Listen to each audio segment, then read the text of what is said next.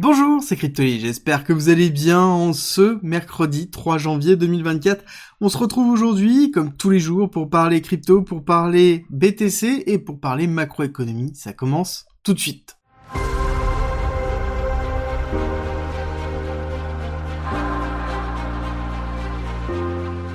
On va commencer par une nouvelle qui n'est pas forcément positive, je vais vous expliquer pourquoi.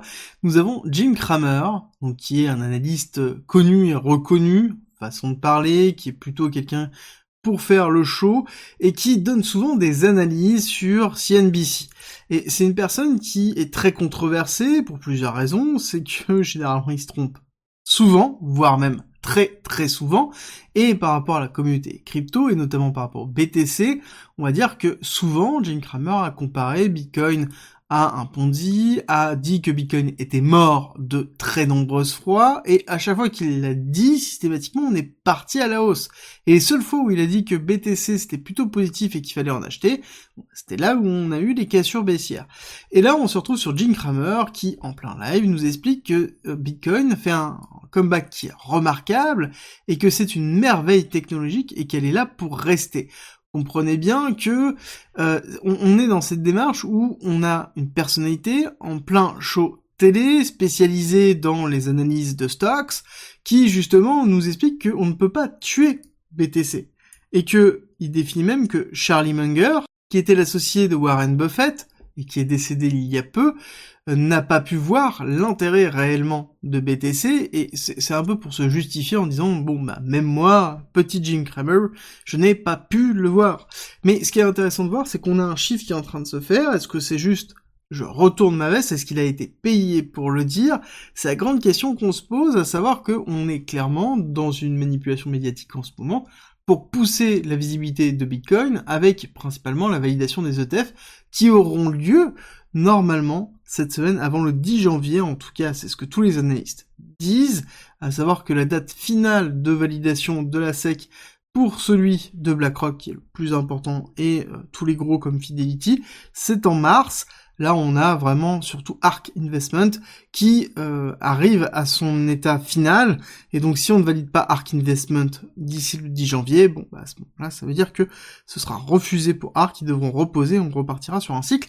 En attendant, mars, mais néanmoins, c'est vrai qu'on a une pression médiatique autour de Bitcoin et le fait qu'on ait Jim Cramer qui nous parle de ça, euh, ça nous met quand même un petit peu la puce à l'oreille. Ensuite, on a l'accélération du Bitcoin d'hier, qui nous a poussé à quasiment 46 000, hein, c'est un peu plus que 45 800, qui a entraîné 73 millions de shorts. Je vous en ai parlé hier au niveau des liquidations, et ça montre bien qu'en effet c'était aussi une volonté de faire un nettoyage sur cette partie-là. On a vu justement sur Kingfisher hier le nettoyage qui a eu lieu, et ce qui est intéressant de voir, c'est qu'on commence à avoir des analyses qui sont effectuées dessus et ils expliquent que la valorisation, enfin en tout cas l'accélération haussière, est liée principalement au short squeeze. Chose que je suis pas forcément d'accord. On avait principalement vu aussi qu'on avait le CME dans lequel on avait du futur qui était en train de se mettre en place. CME, je rappelle que c'est le Chicago Mercantile Exchange, qui est globalement l'outil financier des institutionnels pour pouvoir s'exposer ou non à la crypto et au BTC, et dans lequel on a vu une injection forte d'open interest, donc ça veut dire qu'on a utilisé des leviers sur du futur pour pouvoir justement pousser le prix à la hausse. Et ma question, elle est pourquoi? Je pense qu'on aura la réponse très rapidement. À côté, je vous ai parlé aussi lundi de la notion de bulle technologique qui est en train de se créer autour de l'IA, et je pense que c'est le cas, et c'est en train de tourner aussi sur pas mal d'analystes euh, qui sont en train de se rendre compte petit à petit du poids de l'intelligence artificielle dans la technologie et dans la valorisation notamment du Nasdaq et du S&P 500 au niveau des USA et que ça pourrait être un deuxième âge d'or fort au niveau des USA, euh, un peu équivalent à la, dot-com, hein, sans forcément l'éclatement de la bulle, mais avant d'avoir un éclatement de bulle, ça sous-entend qu'on a une bulle qui se forme, donc ça veut dire euh, des cycles haussiers de 1, 2, 3, 4, alors 10, 3 5 ans, et voilà, on est peut-être parti pour quelques années dans lesquelles l'intelligence artificielle va prendre une part de plus en plus importante dans euh, la technologie et derrière dans la valorisation que va avoir les stocks autour justement de cette tech et la valorisation de l'intelligence artificielle dans les marges effectives des sociétés et donc forcément leur valorisation intrinsèque. Donc ça, je pense que je ferai certainement une vidéo spécialisée sur le narratif général de l'intelligence artificielle, pas que sur la crypto, mais sur la macroéconomie parce que c'est vraiment très important. Au niveau du PMI, je vous avais dit que on avait hier le PMI manufacturier qui fallait surveiller. On voit qu'il est un peu en dessous. Clairement, le marché a réagi. Hein. Si on regarde le S&P 500, on voit qu'on s'est mangé une petite claque. Bon, c'est toujours très léger. Hein. On a quand même ravalé une partie de la bougie, mais on est passé en dessous des 4800 et en train de s'instancier en dessous des 4800. Donc ça sous-entend qu'on est euh, potentiellement en train d'aller chercher le niveau qu'on a défini hier, hein. donc les 4650, là on aura potentiellement un bon début de renforcement de position si jamais vous avez accompagné ce mouvement et que vous n'avez euh, que vous avez pris des profits ou pas encore suffisamment de profits que vous pensez qu'on peut aller chercher un petit peu plus haut, ça peut être une zone intéressante. Moi, ce qui m'intéresse vraiment, c'est de voir que le VIX est toujours au plus bas, d'accord? Donc il n'y a pas d'inquiétude au niveau du marché. Clairement, si on regarde là, on a pourtant fait un ATH, on se redirige vers une zone de renforcement qui est plutôt classique, et on a un VIX qui est relativement flat on a une accélération haussière qui est vraiment limite parabolique par rapport à ce type d'actif. Hein. C'est sûr que quand on a l'habitude de la crypto, on se dit bon bah, ça c'est relativement flat, mais comprenez bien que ça ça se passe pas comme ça d'habitude hein, sur le marché tradi. Donc là, on attend vraiment une respiration au niveau du S&P 500, sauf que le marché, encore une fois, le VIX est relativement flat. Rappel du VIX, c'est l'indice de volatilité du S&P 500. Globalement, c'est les options qui permettent de couvrir si jamais on a une cassure au niveau du S&P 500. Plus c'est bas, moins c'est cher, moins c'est cher, moins il y a de personnes intéressées pour en acheter. D'accord? Donc moins il y a de personnes qui sont couvertes en cas de cassure baissière, et donc plus il peut y avoir de liquidation, et là plus on a un marché qui est à risque. Moi ce qui m'intéresse aussi c'est de voir le Nasdaq. Le Nasdaq pareil on a fait un nouvel ATH, on a eu quand même ici une semaine qui est relativement baissière, qui est en cohérence à ce qu'on voit par rapport au S&P 500. Pour moi, le niveau vraiment assuré, ça va être les 15 800, 16 000 priorités, mais 15 800 derrière avec la mèche, est-ce qu'elle va être rachetée ou non? C'est là où on aura en fait un signal pour se dire, est-ce qu'on aura un retracement? Est-ce que je vois le, le Nasdaq retracer beaucoup plus? Euh, oui, on peut aller chercher 14 850 avec un petit passage sur les 15 000, mais c'est encore trop tôt pour pouvoir le déterminer. En tout cas, je pense qu'on pourrait avoir un janvier, février, mars, euh, plutôt de respiration au niveau du S&P 500 et du Nasdaq, ce qui serait plutôt positif pour des renforcements de position et qui serait plutôt aussi cohérent par rapport à ce qu'on pourrait voir sur le BTC. Alors BTC, on va revenir rapidement sur là où nous sommes parce que c'est très important de prendre un petit peu de recul. On a une cassure, on a une accélération qui est plutôt belle et euh, justement il est important de prendre un peu de recul par rapport à la situation où on se trouve.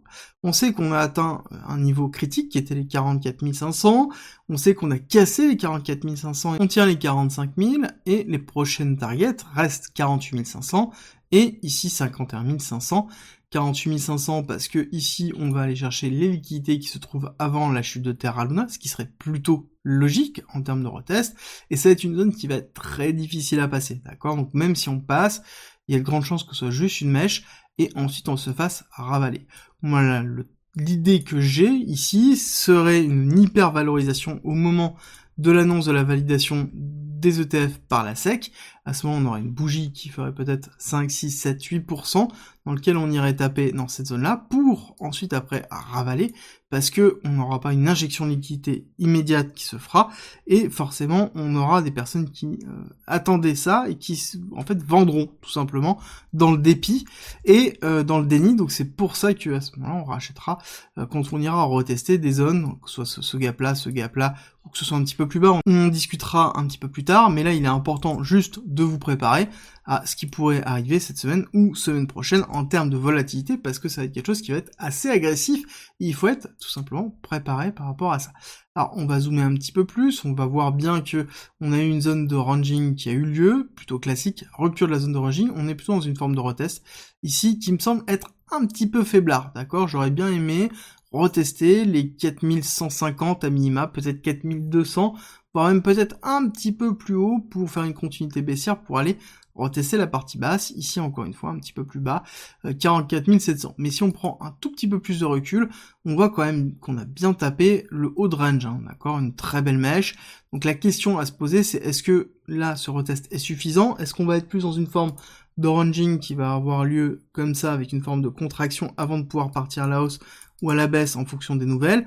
Je pense que là, on a aussi l'attention qui est portée autour des ETF, là on a assez peu de nouvelles, on est vraiment dans la dernière ligne droite, hein. de toute façon dans tous les cas, 10 janvier c'est dans 7 jours maximum, on sait que généralement ça arrive un petit peu avant, on peut espérer sur la fin de semaine, donc je pense que le marché va attendre. Je vois pas en fait de surréaction, sauf si on se retrouve comme le mouvement haussier qu'on a vu là, dans lequel on a une injection de l'open interest sur du CME, donc ça veut dire qu'on a des institutionnels qui cherchent à pousser le cours à la hausse. Encore une fois, n'oubliez pas, on cherche à pousser le cours à la hausse, tout est parti du fake news, on a un renforcement de la communication autour de ça, donc on fait toujours très attention à ces positions, qu'elles soient en spot, qu'elles soient en futur. Futur, on les couvre avec derrière un stop loss. Et peut-être en spot, on se pose la question, est-ce qu'on met en place un hedge ou non? Pour rappel, un hedge, c'est une position qui vous permet de pouvoir compenser si jamais on a une cassure baissière qui est trop importante.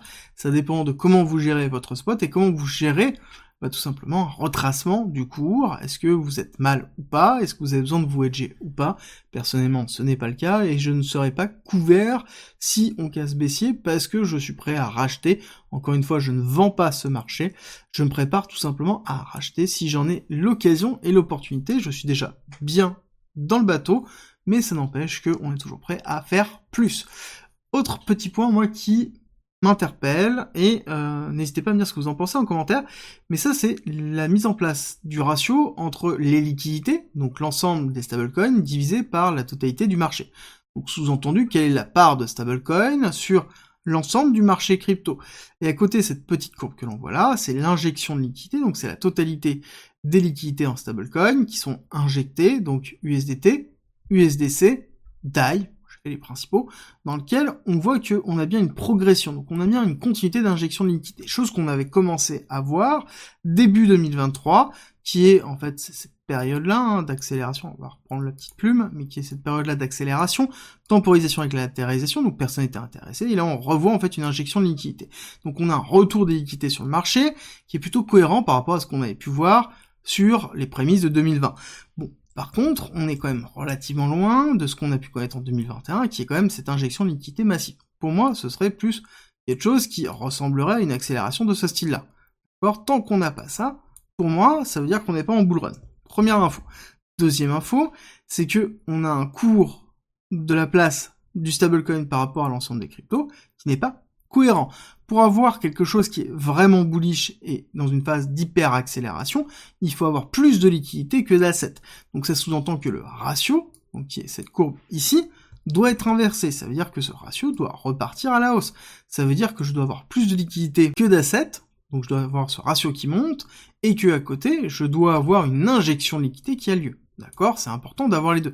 C'est avoir cette partie-là qui pousse, donc toujours plus de liquidité, et derrière le ratio qui pousse. Donc ça veut dire que j'ai le cours qui monte en même temps que la liquidité, et j'ai même plus de liquidité que le cours. Parce qu'à un moment donné, je vais avoir le flip qui a lieu ici, et c'est là où on verra vraiment un gros ATH, et c'est là où on verra après une prise de profit. D'accord? On voit bien la sortie des liquidités qui a eu lieu, et derrière une réaccélération très très forte au niveau du ratio entre les deux. Donc ça veut dire que là, on a eu un cours des cryptos qui s'est effondré parce qu'on a eu une vente massive. Cette vente a entraîné une augmentation de la part des liquidités dans l'ensemble de Total Market Cap.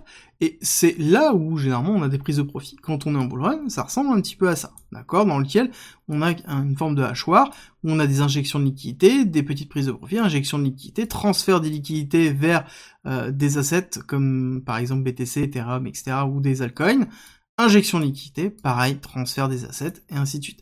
Et tant qu'on n'a pas en fait ça, ça veut dire qu'on n'est pas réellement en mise en place de bull run, il va falloir patienter encore je prendrai le temps pour revenir dessus sur une autre vidéo pour pouvoir vraiment vous donner tous les éléments. Mais c'est vraiment quelque chose qui est intéressant de voir la relation de liquidité et valorisation du prix parce que c'est vraiment deux choses qui sont liées. Plus on a de liquidité, plus on a une capacité à pouvoir valoriser des assets, plus on a une valorisation des assets, plus on a une prise de liquidité. Et c'est là où en fait on a un cycle qui se met en place et c'est ça principalement le bull run, c'est un cycle purement de liquidité qu'il va falloir surveiller. Au niveau de l'order flow, bon, en l'occurrence, on a les positions des top traders qui s'est calmé, ce qui est plutôt classique, et surtout on a le funding rate qui s'est calmé aussi, hein, d'accord? Donc on a bien eu une surréaction du marché, d'où la temporisation qu'on a vue ici. On a bien la liquidation dont on a parlé tout à l'heure, qui est plutôt classique, Et on voit que on n'a pas de short qui se mettent en place, hein, d'accord? Sur Kingfisher, on voit bien la liquidation, pas de short présent. On a bien ici des longues qui sont bien présentes.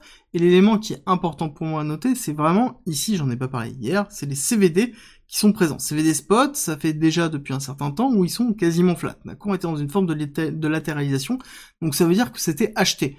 Ce qui est plutôt logique en plus quand on regarde, et ce qui est intéressant parce que c'est quelque chose qu'on retrouve plusieurs fois, hein, c'est vraiment ces patterns de triangle où on a un triangle ici de compression dans lequel on a une rupture haussière, triangle de compression, rupture haussière, et c'est quelque chose qu'on a retrouvé à plusieurs reprises, hein, donc euh, au niveau du BTC, au niveau de certains altcoins. Donc c'est quelque chose qui va falloir surveiller notamment dans ce cycle, et dans ces cycles vraiment de préparation de news, dans lequel on pourrait avoir encore des schémas qui pourraient revenir de ce style. Mais on voit que quand on croise avec du CVD, notamment le spot, on voit que en effet on a quand même des signaux qui sont plutôt cohérents par rapport à ce qui peut se passer. Surtout que ça a été renforcé avant par du perpétuel sur cette petite période. Après c'est vrai que ce sont des zones qui sont un peu compliquées parce que ces zones de vacances, de fin d'année, les CVD sont moins marqués. Alors moi ce qui va m'intéresser c'est quand même de noter qu'on a quand même beaucoup de longs qui sont en attente ici et qui correspondent pile poil à la zone de retest Hein, qu'on pourra avoir dans les 43 800, euh, qui est vraiment la, zone forte de résistance dans lequel on pourrait avoir une petite mèche pour valider encore une fois le rebond. Donc ça sous-entend que ici on aurait encore une cassure baissière pour aller chercher ici cette zone-là, récupérer toutes les liquidités longues pour ensuite soit repartir à la hausse avec une annonce de la SEC, soit une annonce de la SEC qui n'est pas forcément positive et donc à ce moment on casserait baissier pour aller chercher des zones plus basses. Voilà un peu court terme ce que l'on attend. Encore une fois, faites attention à ce type d'événements, on va avoir beaucoup de volatilité, il va falloir vous protéger un maximum. Nous, on se retrouve 13h30 pour parler de RNDR. Je vais faire un complément par rapport à la dernière vidéo parce que c'est important étant donné qu'on a une grosse valorisation court terme et qu'il va falloir se poser les bonnes questions. Et si vous avez aimé la quotidienne, n'oubliez pas de me laisser un like et un commentaire pour soutenir la chaîne et ça me fait surtout très plaisir. Je vous dis à tout à l'heure, 13h30. Si tu as envie de te former et profiter vraiment du bull run, c'est simple, il y a une formation parfaite, complète, gratuite à disposition. C'est à travers un parcours pédagogique qui t'apprend tout sur la blockchain, la crypto, l'investissement, l'analyse technique et le trading. Tout ça gratuitement en commentaire et en description. Tu as des exercices, des QCM, des modules, des vidéos, des guides, tout pour pouvoir t'accompagner dans ta progression.